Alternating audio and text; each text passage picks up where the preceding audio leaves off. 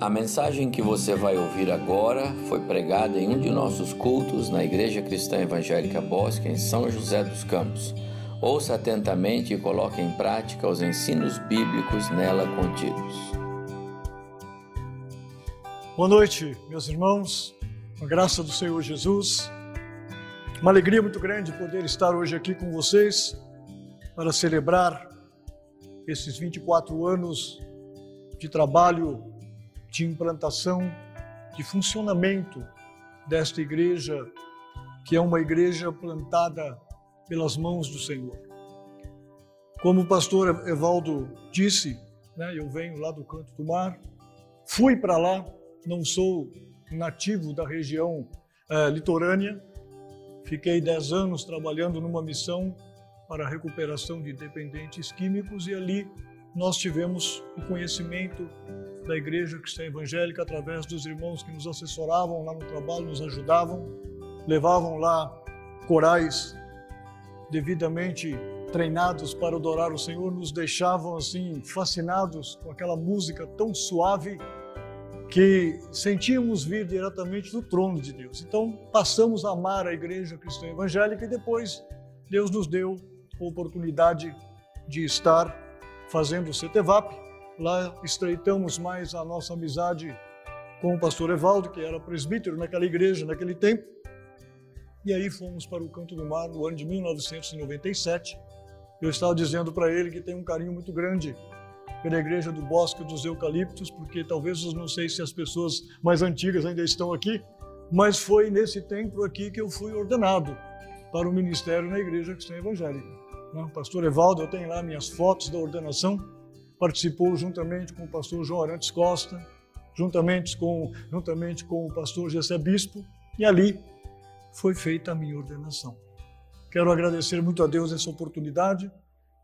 Já apresentou aqui o meu companheiro Felipe, Amanda. Canto do Mar é cheio de histórias, né? Se tivéssemos tempo para contá-las, contaríamos para você. Canto do Mar é cheio de milagres vivos. Esse moço é um milagre vivo. Acompanhamos a vida do Felipe durante algum tempo. E ele chegou lá na igreja, a gente brinca muito com ele, ele chegou lá na igreja, as pessoas não sabiam quem que é aquele rapaz estranho que está chegando ali, todo cabeludo, pô, todo estragado. Mas o Felipe, eu sempre digo para ele, foi uma grande aquisição para o reino de Deus. O que me chamou a atenção desse moço, e eu já vou entrar aqui no meu assunto para não, não gastar muito tempo com os irmãos, foi um dia que eu estava numa oficina conversando com o primo dele e escutando a conversa dele. É o Felipe, 16 anos, Felipe começou a história, com 16 anos, né? Com 16 anos ele perdeu os rins. E ele tem algumas cicatrizes muito assustadoras no braço, e isso me chamou muita atenção, mas por uma questão ética eu nunca perguntei por quê. Mas eu vi aquilo, me incomodou. Eu disse, meu Deus, o que pode ser aquilo?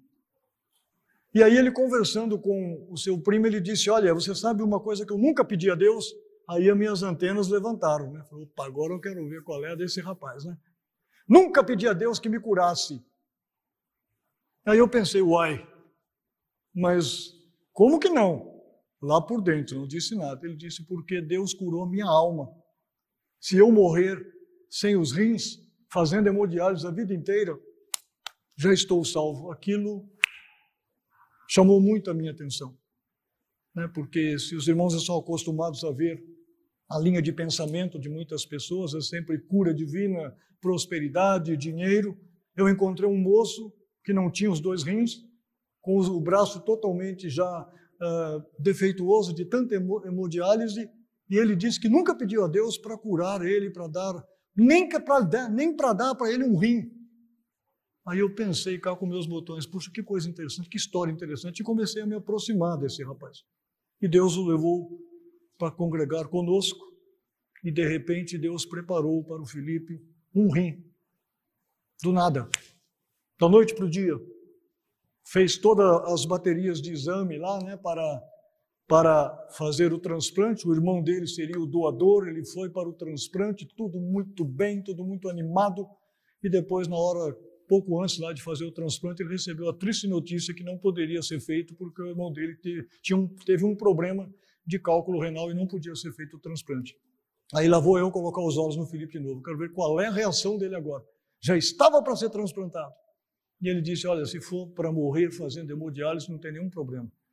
Voltou. E dois ou três dias depois, a médica ligou e disse: Felipe, sobe correndo, que chegou um rim aqui compatível com você. Deus o abençoou. E ele hoje é o nosso, é um dos diáconos que nos auxilia muito no trabalho, músico, músico, muito bom músico. Toca tudo esse moço. E Amanda, sua esposa, é, quem cuida da transmissão do nosso culto, viu? Tem que ver essa menina comandar as câmeras e, e a mesa lá de edição. Olha, somos gratos a Deus, porque Deus tem nos abençoado. Não mais, não mais do que tem abençoado essa igreja. São 24 anos abençoando o bosque dos eucaliptos. São 24 anos abençoando a Igreja Cristã Evangélica do Brasil. São 24 anos fazendo com que São José seja uma cidade melhor. Eu quero levar os irmãos hoje a um texto muito simples, texto que com certeza todos vocês já estão acostumados a ler. Apenas para nós meditarmos juntos em algumas ou fazer algumas considerações importantes sobre a igreja que Deus quer. Porque Deus quer uma igreja saudável. A nossa igreja cristã evangélica do Brasil tem esse slogan: igreja viva e saudável. Trabalhamos em cima disso. E o texto não poderia ser outro para essa noite, senão Atos capítulo 2, dos versos 42 até o 47. Eu vou fazer a leitura, a Bíblia que eu estou com ela aqui é a King James, mas a maioria dos irmãos aí tem a revista aí atualizada e é praticamente a mesma coisa, com alguma diferença de grafia. Então vamos levar as nossas Bíblias para Atos capítulo 2, dos versos 42 ao 47. E aí, nesta noite, quero deixar no seu coração e levar no meu também três marcas da igreja que Deus deseja que eu e você sejamos.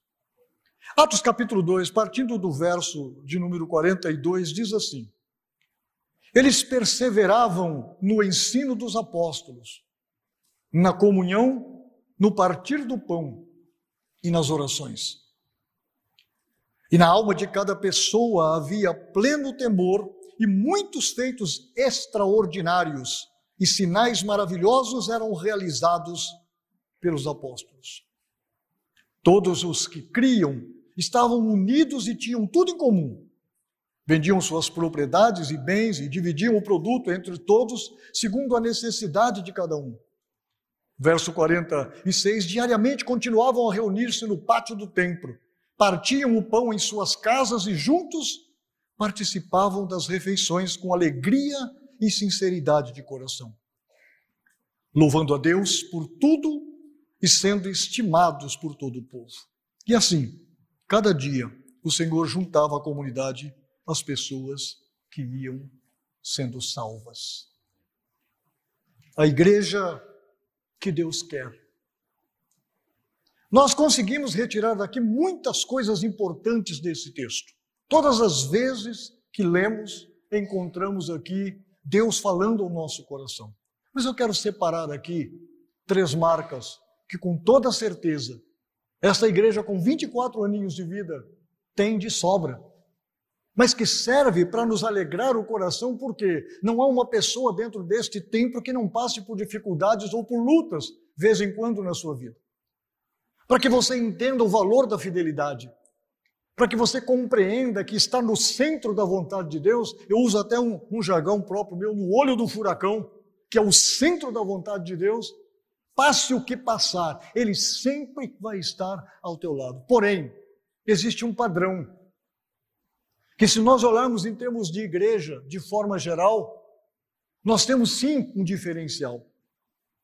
Porque a igreja do Senhor Jesus Cristo, na minha visão, ela perdeu a visão. Ela não impacta mais o ambiente por aquilo que ela é, ela está impactando por aquilo que ela faz. E o Senhor deixa bem claro, ou deixou bem claro, e deixa bem claro na Sua palavra, nos seus ensinos, através dos apóstolos, das cartas, que a igreja precisa ser uma agência de Cristo na face da terra, onde as pessoas que entrarem para dentro de seus atos, encontrem ali consolo, encontrem ali conforto e encontrem ali direção para suas vidas. Então eu separei três marcas aqui, gostaria que você voltasse os seus olhos para os versos 42 e 43. E a primeira marca é que Deus deseja que eu e você, que nós sejamos uma igreja baseada na sua palavra.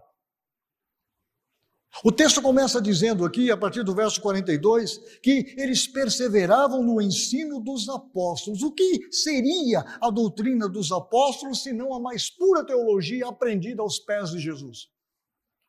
Deus deseja que eu e você não nos afastemos da palavra, estejamos cada vez mais ligados na palavra, porque nela nós descobrimos a vontade de Deus para a nossa vida. Que tomemos muito cuidado com os ventos de doutrinas que batem nas nossas portas através das internets, através dos programas de TV, através do YouTube, através de tantos instrumentos que foram criados para facilitar a propagação do Evangelho, mas que você tão bem quanto eu sabe que muito muitos desses instrumentos têm trazido muita tristeza para o reino de Deus, porque têm desvirtuado o caminho ensinado pelo Senhor. A doutrina dos apóstolos aqui não é nada além de a aplicação cotidiana dos princípios ensinados por Jesus. E todos vocês sabem o quanto é importante andarmos na presença de Deus e como uma pessoa no centro da vontade de Deus, ela faz diferença onde quer que ela esteja. Hoje de manhã nós estamos dando aula na escola dominical e falando sobre a primeira carta de Pedro, no capítulo 2, quando Pedro fala sobre a submissão às autoridades, a submissão aos patrões, e mostrando para eles que diferença faz uma pessoa no centro da vontade de Deus. Como ele impacta o ambiente. Porque ele é um funcionário diferente, ele é um estudante diferente, ele é um patrão diferente. Uma pessoa no centro da vontade de Deus, ele realmente causa um impacto pela positividade da palavra de Deus dentro do seu coração. A igreja primitiva, da qual esses homens participaram e, e, e, fundaram praticamente o caminho dela, era uma igreja que não mercadejava a palavra, uma igreja que não negociava a teologia, ou seja, era o que Cristo havia dito e era o que Cristo havia dito. Nós às vezes vivemos dramas hoje de pessoas tentando adequar a escritura ao ambiente, adequar a esta ou aquela visão, e isso acaba maculando a palavra de Deus. Deus deseja que eu e você, que nós sejamos uma igreja centrada, baseada apenas na Sua palavra. Que possamos examinar tudo que nos vier às mãos. Porém, o que deve prevalecer é o que a Bíblia diz. Que possamos ler todos os materiais que nos, nos chegam às mãos.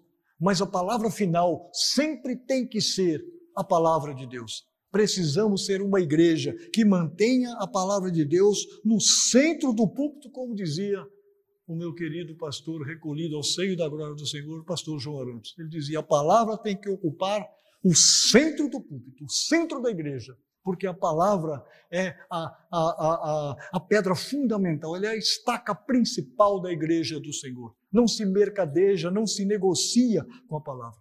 E eu e você, nós sabemos que, infelizmente, se olharmos para o mundo em termos de igreja do Senhor, nós sabemos que hoje algumas dessas estão muito longe disto.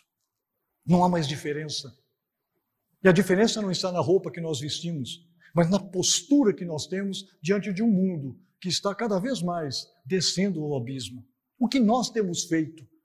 Que impacto a Igreja Cristã Evangélica do Bosque dos Eucaliptos tem causado na sociedade de São José dos Campos? Que impacto ela tem causado aonde os seus membros trabalham? Como essas pessoas olham para nós? O que eles pensam de nós como igreja cristã evangélica do Bosque dos Eucaliptos? Isso deve ser muito importante para mim, muito importante para você também. Nós estamos vendo a igreja se adequando aos princípios. Sabe, tentando fazer com que o culto se torne legal no sentido de algo atrativo, e a atração é perigosa. O que, que atraía esses homens a Cristo? Já parou para pensar? O que, que fazia com que essas pessoas, sendo ameaçadas de morte, não negassem o nome do Senhor? O que fazia com que essas pessoas fossem para as arenas, fossem transpassadas por gladiadores, fossem atacados por feras e unidos de mãos dadas, eles glorificavam o Senhor? Que mistério é esse? Qual era a novidade daquele culto? Que novidade tinha o culto desta igreja? O que, que essas pessoas faziam para atrair não é porque a Bíblia vai, diz aqui, o texto diz que Deus ia acrescentando pessoas a, a, a, nomes e pessoas daqueles que iam sendo salvos. Porque era uma igreja que era centrada na palavra. O que chamava a pessoa para o átrio da igreja não era novidade, mas a palavra que era pregada. Ela impactava o coração. Sabe o que esse mundo está precisando, meus amados? O mundo não está precisando de novidade. Ele está precisando da palavra de Deus. Da palavra ministrada através da escola dominical. A escola dominical está morrendo. Não estou dizendo porque paramos um pouco nessa pandemia, mas como um todo. No litoral, poucas são as igrejas que mantêm escola dominical. Estou falando dos tempos áureos, onde a gente estava no pique, né? com aulas aí, com todas as classes funcionando, as igrejas fechadas na parte da manhã. Consultando um pastor uma vez, disse: para quê? Eu já trago o povo domingo à noite? Não, deixa o pessoal dormir no domingo até mais tarde. Eu disse, irmão, mas que absurdo que o irmão está me dizendo. O senhor acha que a escola dominical não é importante? Irmão, importante ela é. Mas olha, você vê, eu tenho uma igreja aqui com quase, quase 600 membros. Olha, não faz diferença. Ouvir aquilo para mim foi muito dolorido. Como a escola dominical não faz diferença se é ela que atrai? Se é ali que o, o membro assentado no banco ou, ou, na sua classe, ele pode questionar, perguntar, ser instruído, se ele tem uma revista extremamente cuidadosa na teologia para ele examinar, como isso não faz diferença? Mas é o seguinte, o que, que vocês gostariam? Vocês não gostariam que tivesse mais escola dominical? Vamos fazer a votação? Pá, a maioria diz, não, não queremos, então não vamos ter mais escola dominical. Meus irmãos, é assim que a banda está tocando aí fora. Não tem a ver com a pandemia. Não tem a ver com as paradas que nós temos que fazer, infelizmente, por força desse vírus que tem levado muitas pessoas a óbito, mas tem a ver com o esfriamento espiritual. Eu vos digo que se a igreja eliminar a escola dominical, na minha concepção, a igreja morreu. Porque ela é a base. É a base. Eu vim encontrar-me com Cristo com 19 anos de idade. Mas eu vou contar uma novidade para vocês aqui, que bom que o pastor não está aqui hoje. Se ele estivesse aqui, ele ia falar assim: glória a Deus! pastor John Barnett e dona Ana Barnett. A primeira EBF que eu assisti, eu tinha sete anos de idade. E quem eram os professores?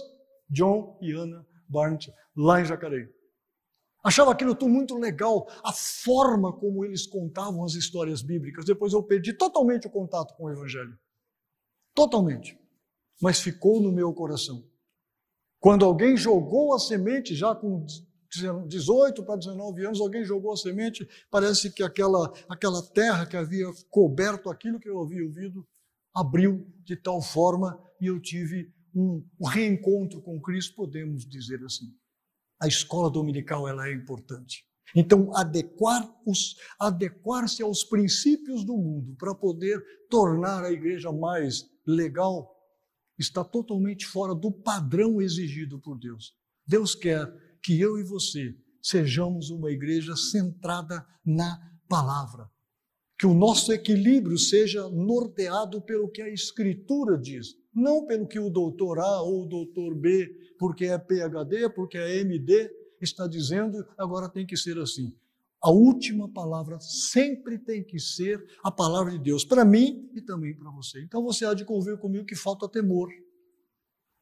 O temor do Senhor é o princípio da sabedoria, mas está faltando o temor, está, está faltando uh, um respeito para com a palavra de Deus e, como consequência, a igreja ilumina pouco e faltam operações. Talvez alguns de vocês já tenham ouvido perguntas do tipo: por que Deus não opera hoje? Como operava antigamente. E eu respondo: não, Deus opera hoje do jeitinho que operava antigamente. A diferença não é Ele, sou eu. Eu me afastei dos princípios e quero que Ele continue operando. Eu, quando vou levantar a minha voz para adorá-lo no templo, eu faço isso com má vontade e quero que Ele opere. Eu sempre digo: puxa, tenho que ir na escola dominical hoje. Aí, podia dormir um pouquinho mais tarde, mas eu quero que Ele opere. Nós olhamos para esse povo aqui que ansiava, como tenho certeza que vocês estavam ansiosos por estarem aqui. Eu estava dizendo ao pastor Evaldo que lá no Candomar a gente não pode nem assoprar que vai abrir a igreja. Né? As pessoas ficam ligando, então, pastor, quando vai ser tá, tá, é presencial? Eu falei, irmão, fique tranquilo, vá assistindo aí pela televisão mesmo. Eu sei que os artistas aqui não são bonitos para falar, não são muito eloquentes, mas vai assistindo pela TV. Por enquanto, a gente vai ficar só mesmo com transmissão. Primeiro dia que abriu, meus irmãos, quem ficou assustado foi o pastor. Nós tínhamos 98 pessoas dentro daquele tempo. E eu cheguei para o presbítero Gildo, que é meu vice-presidente, e falei: e agora, José, o que, é que a gente faz com esse povo? Olha esse povão aí, tá tudo separadinho, banco, tudo bonitinho. Mas eu fiquei pensando: olha, é culpa do amigo do pastor Evaldo, que é o prefeito de São Sebastião, agora eu vou pegar ele. Essa história de eu ser amigo do João Dora não entra nessa, não, viu, irmãos? É, é porque ele, ele gosta muito de mim. Mas o pastor Evaldo é amigo do Felipe Augusto. Ele disse para o Felipe Augusto assim: prefeito de São Sebastião, faça o seguinte, manda as igrejas abrir. E o prefeito mandou. Não é, Felipe? Seu parceiro não falou? Abra as igrejas, meus pastores, preguem à vontade, mesmo que o governador tenha dito não. Mas aí nós, com o pezinho no chão, falamos: não, vamos ficar na nossa aqui, fazendo nossos cultinhos online mesmo, né? Porque sabe-se lá. O prefeito manda, o governador prende, e aí já pensou se eu receber a notícia aqui que o pastor do Candomar está preso? aí vai ficar difícil, né, meus irmãos? Então vamos pensar assim: que tipo de igreja Deus quer que você seja? Se chegamos aqui há 24 anos, com todo esse esplendor e glória, com tudo que essa igreja tem feito, você tem noção de quantas pessoas são abençoadas pela tua fidelidade? Pessoas que estão no campo missionário dentro e fora do nosso país? Você tem ideia de quantas pessoas ouvem o Evangelho sem, sem estar aqui assentados nesses bancos por causa da tua fidelidade? Coloque isso na balança, coloque isso no teu coração. Veja o quanto é importante você continuar nessa jornada ao lado da sua liderança, do seu pastor, sabe, levando essa igreja cada vez mais a ser a igreja segundo a vontade do Senhor. Então pensamos assim: a igreja, ela precisa ser sadia no quesito teologia. Deus no centro. Ela precisa ser sadia no quesito coinonia, comunhão, comer o pão junto. Eu preciso me importar com você, você precisa se importar comigo se eu estou bem. Eu preciso pensar se os meus irmãos estão bem, como eles estão.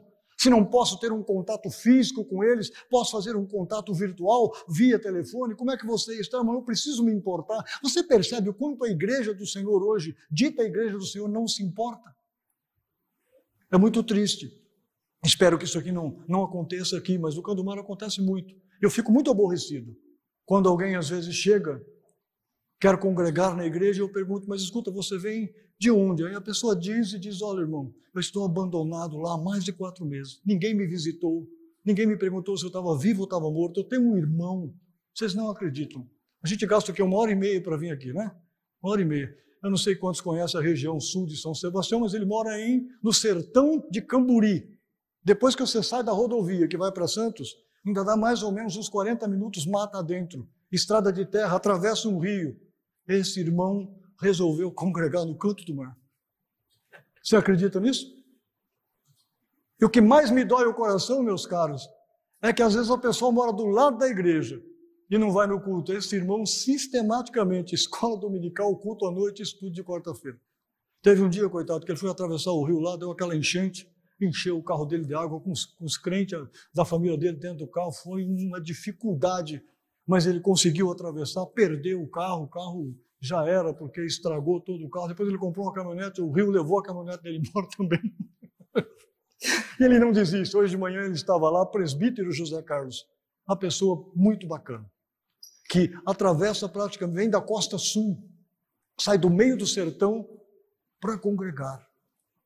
Então, precisamos ser é, saudáveis ou sadios no quesito coinonia, comer o pão juntos, nos importarmos uns com os outros. Temos essa empatia, sabe, essa preocupação com os nossos irmãos nesses tempos ruins é o que conta.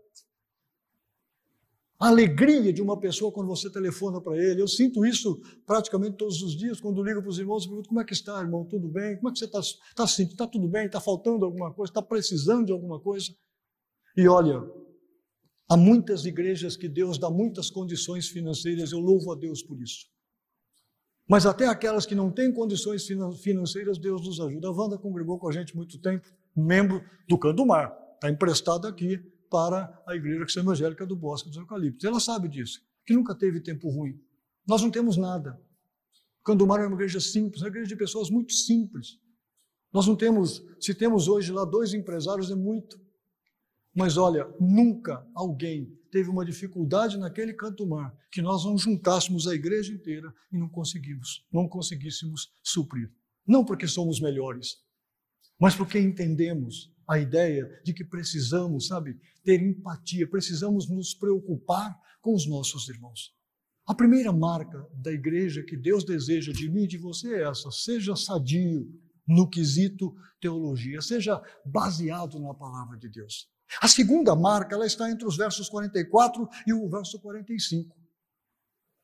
A igreja que Deus deseja de mim e deseja de você, além dela ser sadia na palavra, além dela ser uma igreja baseada na palavra, ela precisa ser uma igreja humana, sensível, desapegada. Olha aqui, olha o que está escrito aqui. Era uma comunidade que havia entendido o que Jesus pediu em João capítulo 17, verso 21. Quer voltar lá para dar uma olhadinha? João 17, 21. João 17, 21. Olhe bem. Para que todos sejam um, Pai, como tu estás em mim e eu em ti, que eles também estejam em nós, para que o mundo creia que tu me enviaste. O finalzinho desta frase me chama muita atenção. Quando nós mostramos sensibilidade de um para com o outro, isso impacta o ambiente ao nosso redor. As pessoas dizem: Você já pensou? Olha que sensibilidade, um abraçando o outro, pegando junto, ajudando a carregar o fardo. Não são aquelas pessoas é, apáticas que não querem nem saber, não, eles têm empatia, eles se aproximam, eles não deixam ninguém passar necessidade. Então nós olhamos para é, estes dois versos aqui onde o autor dessa carta diz: E todos os que criam estavam unidos e tinham tudo em comum. Vendiam suas propriedades e bens e dividiam o produto entre todos, segundo a sua necessidade. Se um, ser um, meu irmão, era a marca registrada desta igreja. Naquela igreja, não era cada um no seu quadradinho, cada um no seu lugarzinho, mas todos estavam juntos. Todos estavam ligados um no outro. Todos estavam antenados com as necessidades de um ou de outro. A unidade, ela é um fator muito importante para a igreja. Estar sempre unidos é a marca registrada. Você olha para a oração que Jesus fez pelos seus, e ele diz que aquela união onde um se importa com a vida do outro faz com que o mundo creia que Jesus os enviou. Quantas vezes nós ouvimos frases muito tristes de pessoas que não, não veem ao Evangelho porque veem pessoas que dizem que servem a Cristo totalmente apáticas no, no, no quesito de ajudar uma outra, não se importam umas com as outras. E aí nós ouvimos aquelas frases desagradáveis: para ser crente igual Fulano, prefiro ir para o inferno e coisas do tipo. Então Deus quer que eu e você sejamos uma igreja sadia na palavra, mas também que nós sejamos uma igreja humana, uma igreja sensível, uma igreja que se importe, se importe não apenas com os nossos membros, mas com as pessoas que estão passando necessidade. Quando vamos aos hospitais, não vamos visitar apenas os irmãos que conhecemos, ou se tem, não tem, vamos visitar as pessoas que estão ali acamadas, desesperadas, precisando de uma palavra. Meu irmão, uma palavra sua, você não sabe o peso que ela tem alegria nos olhos daquela pessoa que está acamada no hospital e quando você chega ali diz: Eu posso fazer uma oração por você? Isso é algo que não tem como nós explicarmos. Já vivemos essa, essa situação muitas vezes. É maravilhoso estender a mão a um necessitado, unir forças para socorrer as pessoas. Uma igreja que não suportava ver um irmão passando dificuldade, fosse quem fosse o parâmetro aqui de vender as propriedades, segundo a necessidade de cada um, eles tinham com sobra, porque Deus não quer que você tire o que você tem para me dar. Deus vai te dar com sobra para você me ajudar. Você não vai ficar em falta porque vai ajudar alguém. Né? Às vezes eu tenho um ensino meio duro nas escolas dominicais, até mesmo nos cultos de quarta-feira. Se você for doar alguma coisa para alguém e achar que aquilo vai te fazer falta, não doa, não. Fica com você mesmo. Porque é terrível quando as pessoas fazem as coisas para a gente e falam, fazer, né? Fazer o quê? Né? está passando necessidade, se eu não fizer, o pessoal vai ficar falando, eu sou crente, né? Então, a gente tem que fazer com o coração aberto. E quando você estende a mão, Deus estende as dele. Quando você dá, Deus repõe. De nada você vai sentir falta. Então, era uma igreja que se importava, né? era uma igreja sempre pronta a servir e socorrer. E aqui não há margem para exploração, é graça, é amor, é desprendimento. Porque se estamos debaixo do nome do Senhor Jesus Cristo, nós vamos buscar ajuda quando estivermos precisando. Não vamos buscar ajuda quando estivermos com sobra, não. Quando estivermos necessitados, vamos bater na porta da casa do Senhor e a casa do Senhor abre as suas portas. Olha, o livro do Philip Hansen, ele tem um livro chamado Maravilhosa Graça, não sei quantos já, já leram, eu já li esse livro umas quatro ou cinco vezes e cada vez que eu leio, eu fico com o rosto vermelho, de vergonha. E num dado momento, o Philip Hansen afirma o seguinte: ó, nós temos hoje uma igreja sem graça, onde a graça de Deus está presente apenas na leitura devocional ou na pregação, uma igreja que não consegue olhar para as necessidades dos seus irmãos, também não consegue ver as necessidades do mundo. Olha que frase impactante. Estamos vivendo o tempo de uma igreja sem graça. Olha para você ver a gravidade da situação da igreja. Filipe Yancey saiu para fazer evangelismo nas ruas de Chicago com os pastores. E ao encontrar uma pessoa que era profissional do sexo, ele disse: Olha, você precisa encontrar Jesus, você precisa encontrar uma igreja. A pessoa respondeu para ele assim: Para quê? Para eles me fazerem sentir pior do que eu sou? Eu já sei o que eu sou. Quantas vezes eu ouvi isso? Quando chegava, às vezes, como pastor que me falava: Rapaz, você está trabalhando, esse povo tem que botar num paredão e matar tudo. Esse negócio de viciado em drogas, esses caras têm que morrer. Eu escutava aquilo com o coração apertado. Quantas vezes as pessoas primeiro mandam o pecador para o inferno? Elas vai para o inferno, viu? Mas Jesus te ama. Não, primeiro a gente tem que mandar a pessoa para os braços de Jesus. Então, quando essa mulher respondeu isso para o autor, ele ficou sem respostas. Por que, que eu preciso procurar uma igreja?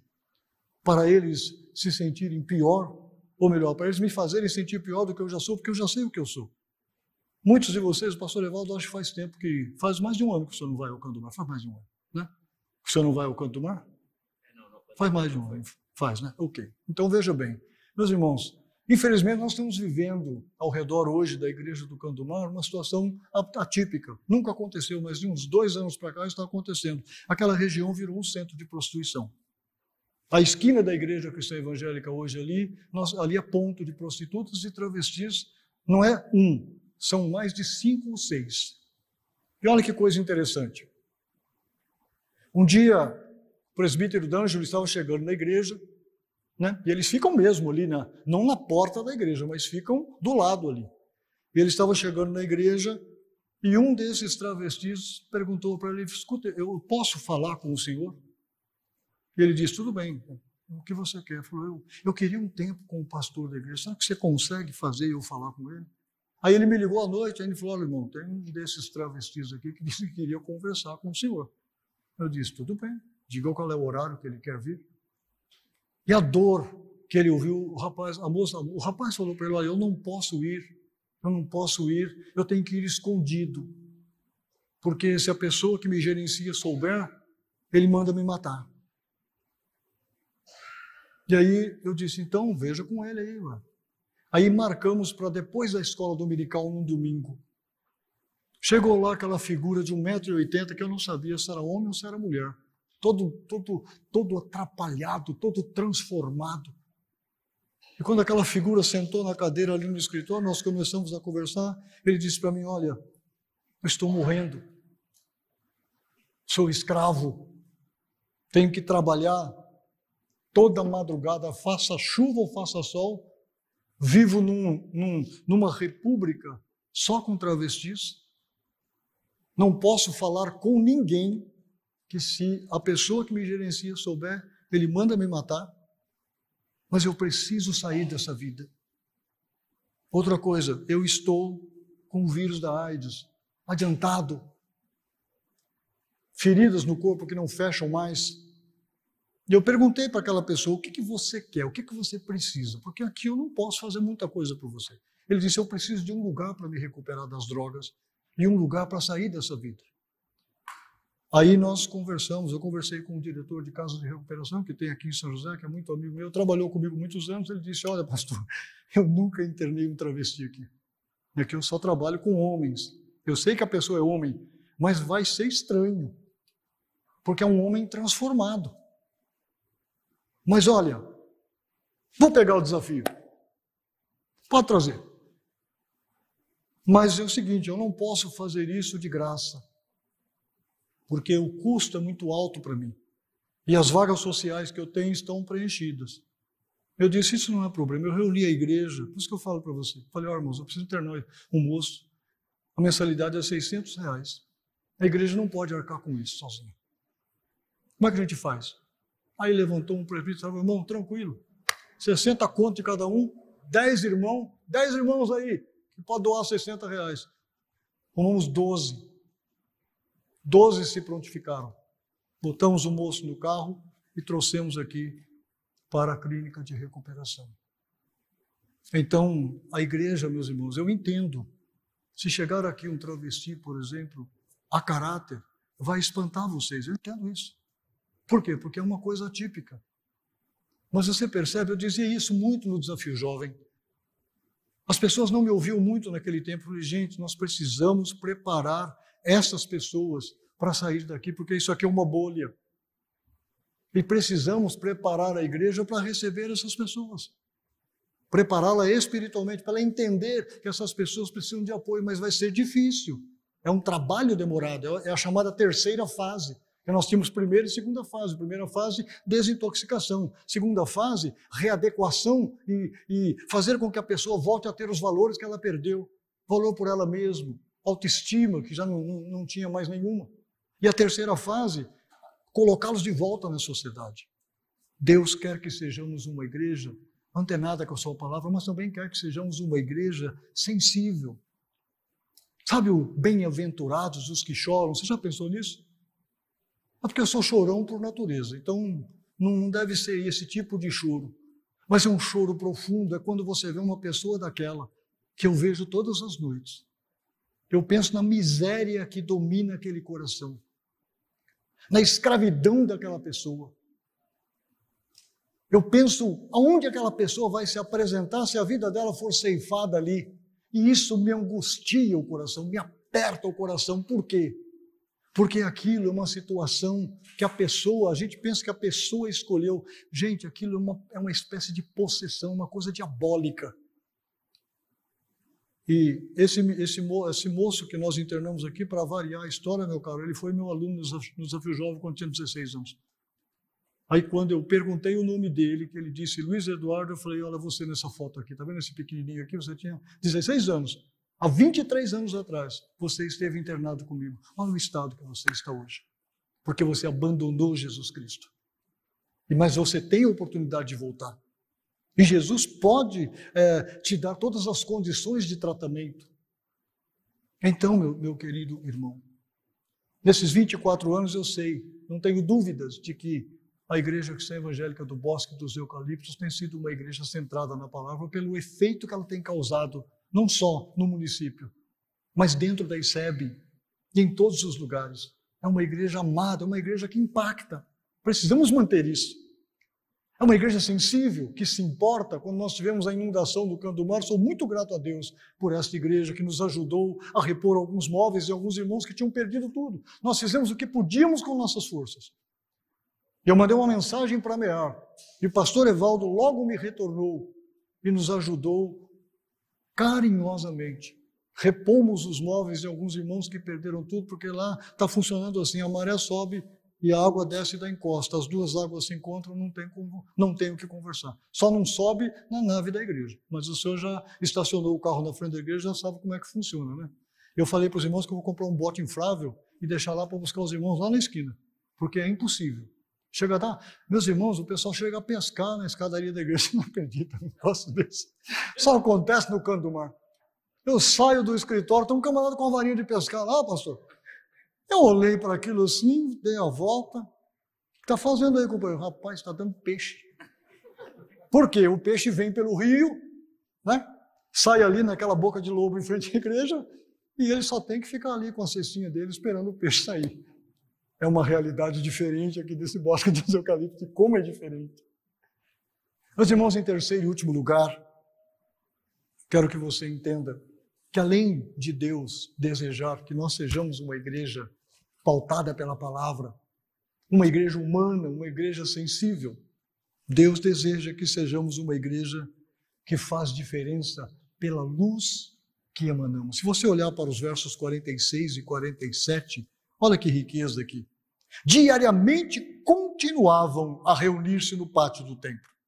Partiam o pão em suas casas e juntos participavam das refeições com alegria e sinceridade de coração, louvando a Deus por tudo e sendo estimados, né? tendo a simpatia do povo em algumas versões. E assim, a parte que cabe ao Senhor, qual é? Acrescentar à comunidade as pessoas que iam sendo salvas. Se eu e você fizermos o papel que Cristo deseja que façamos, é a palavra, nem para a esquerda e nem para a direita sensível às necessidades do rebanho, sensível às necessidades do bairro onde estamos, das pessoas que moram do lado da nossa casa. E se nós iluminarmos e fizermos diferença, estamos no centro da vontade de Deus. O texto diz que eram unânimes no templo, na adoração, não trocavam a presença de Deus por nada. Esta avidez que nós estávamos por nos reunirmos, ainda que em poucas pessoas ainda que nem todos possam estar aqui, ainda que muitos estejam vendo pela, pela TV ou pelo YouTube, pela internet. Mas essa avidez, esse desejo de estar junto, esta, esta, esta maravilha desta unanimidade de fazer junto, de congregar, de cantar, de adorar, de louvar o Senhor estando juntos. Não deixavam de estar juntos por nenhuma situação, é o que o texto nos informa. Era um povo fiel, uma igreja humilde, singela, simples, solidária. E isso contava a favor dela. Quem via dizia: olha, esse povo é diferente. Esse povo faz diferença. E nós entendemos que todos ao redor observavam a postura dos cristãos. E aí eles despertavam a atenção, a atenção das pessoas ao seu redor. Não porque davam mau testemunho, mas por se envolver em questões, e nem por se envolver em questões duvidosas, mas por envolverem-se em questões humanas. Mas porque tinha uma vida diferenciada, tinha um comportamento diferenciado. Isso é o que faz diferença. Você, eu, nós, termos um comportamento que faça diferença. Olha o que Jesus, quando falou que os seus discípulos seriam sal da terra e luz do mundo, ele diz algo muito impactante após isso: brilhe a vossa luz diante dos homens, de tal forma que, olhando para vocês, eles glorifiquem a Deus. O que Jesus estava dizendo aí, sabe o que é? Graças a Deus que eu tenho esta pessoa como meu empregado. Graças a Deus que eu tenho esta pessoa como meu patrão. Graças a Deus que eu estudo numa classe onde as pessoas ao meu redor servem a Deus. Porque pessoas que servem a Deus não se envolvem em questões duvidosas. Pessoas que servem a Deus não se envolvem em revoltas descomedidas. Pessoas que servem a Deus não se envolvem com coisas obscuras. Então são pessoas que impactam, são pessoas que iluminam. O que a igreja é? senão um ponto de equilíbrio, um oásis no meio de um mundo que está pegando fogo. Você já parou para, para pensar nisso? Você já parou para pensar o que você representa no condomínio onde você mora? O que você representa na firma que você trabalha? Na escola que você estuda ou que você dá aula? Você já pensou o que essa igreja representa para os vizinhos que estão aqui ao redor? Se nunca você parou para pensar nisso, Começa a pensar nisso hoje. Sabe por quê? Fazem 24 anos que a mão do Senhor está sobre a sua vida. Fazem 24 anos que Deus tem dado êxito em todos os planos que vocês têm arquitetado e colocado na presença dele. Olha o tamanho desse templo, olha a qualidade desse templo, Olha as oportunidades que Deus tem dado a esta igreja de espalhar a sua palavra. Quem pode impedir você de falar do amor de Deus? Ainda que o decreto diga não pode mais fazer culto presencial, esta igreja e a igreja do Senhor tem tido ferramentas que mandam um evangelho talvez onde nunca esta nave vai alcançar. Pessoas que nunca pisaram aqui, talvez nunca vão pisar por conta da distância, têm recebido a graça de Deus através do ministério desta igreja. Deus abençoe a igreja cristã evangélica no Bosque dos Eucaliptos, assim como toda a sua liderança. É motivo de muita honra, meus irmãos, servir ao Senhor juntamente com vocês. É motivo de muita alegria, de muita gratidão a Deus. Eu sempre digo isso para os meus irmãos. Nós temos uma das regiões mais abençoadas do nosso país. E quando você olha para a ICEB como um todo, você percebe o quanto esta igreja ela causa impacto. Não é uma igreja que faz muito barulho, mas é uma igreja que causa impacto pela postura que ela tem diante das várias situações que se apresentam no nosso país. Pelo seminário que ela tem, um seminário voltado pela, para a palavra, de homens que temem a Deus, nos seus concílios, tanto regionais como, como nacionais, você percebe o temor, o cuidado no lidar com as coisas de Deus. Na hora de suprir a necessidade, na hora de ordenar um pastor, na hora de colocar um pastor à frente de uma igreja, o cuidado que a ICEB tem com, com, com lidar com essas coisas que tem que apontar para a glória de Deus. Parabéns ao pastor Evaldo por esse trabalho, parabéns a toda a igreja nós temos uma pequena igreja no litoral que não se esquece de vocês, que oramos por vocês em todos os cultos, para que Deus continue impactando São José dos Campos através desta igreja, porque São José é uma cidade abençoada. Acho que posso dizer que em cada ponto da cidade tem uma igreja que está evangélica, que está aí espalhando a luz do Evangelho. O que Deus deseja de mim e de você? Guarde isso no seu coração. Que sejamos uma igreja sadia na palavra. Que sejamos uma igreja sensível uma igreja humana, uma igreja que se importa e que sejamos uma igreja que ilumine, que impacte, que faça diferença, não para desdenhar de outras igrejas, não precisamos disso, mas precisamos fazer o nosso papel. Não para dizermos que somos a melhor, mas para dizermos que somos a igreja que Deus plantou no bosque dos eucaliptos para fazer diferença.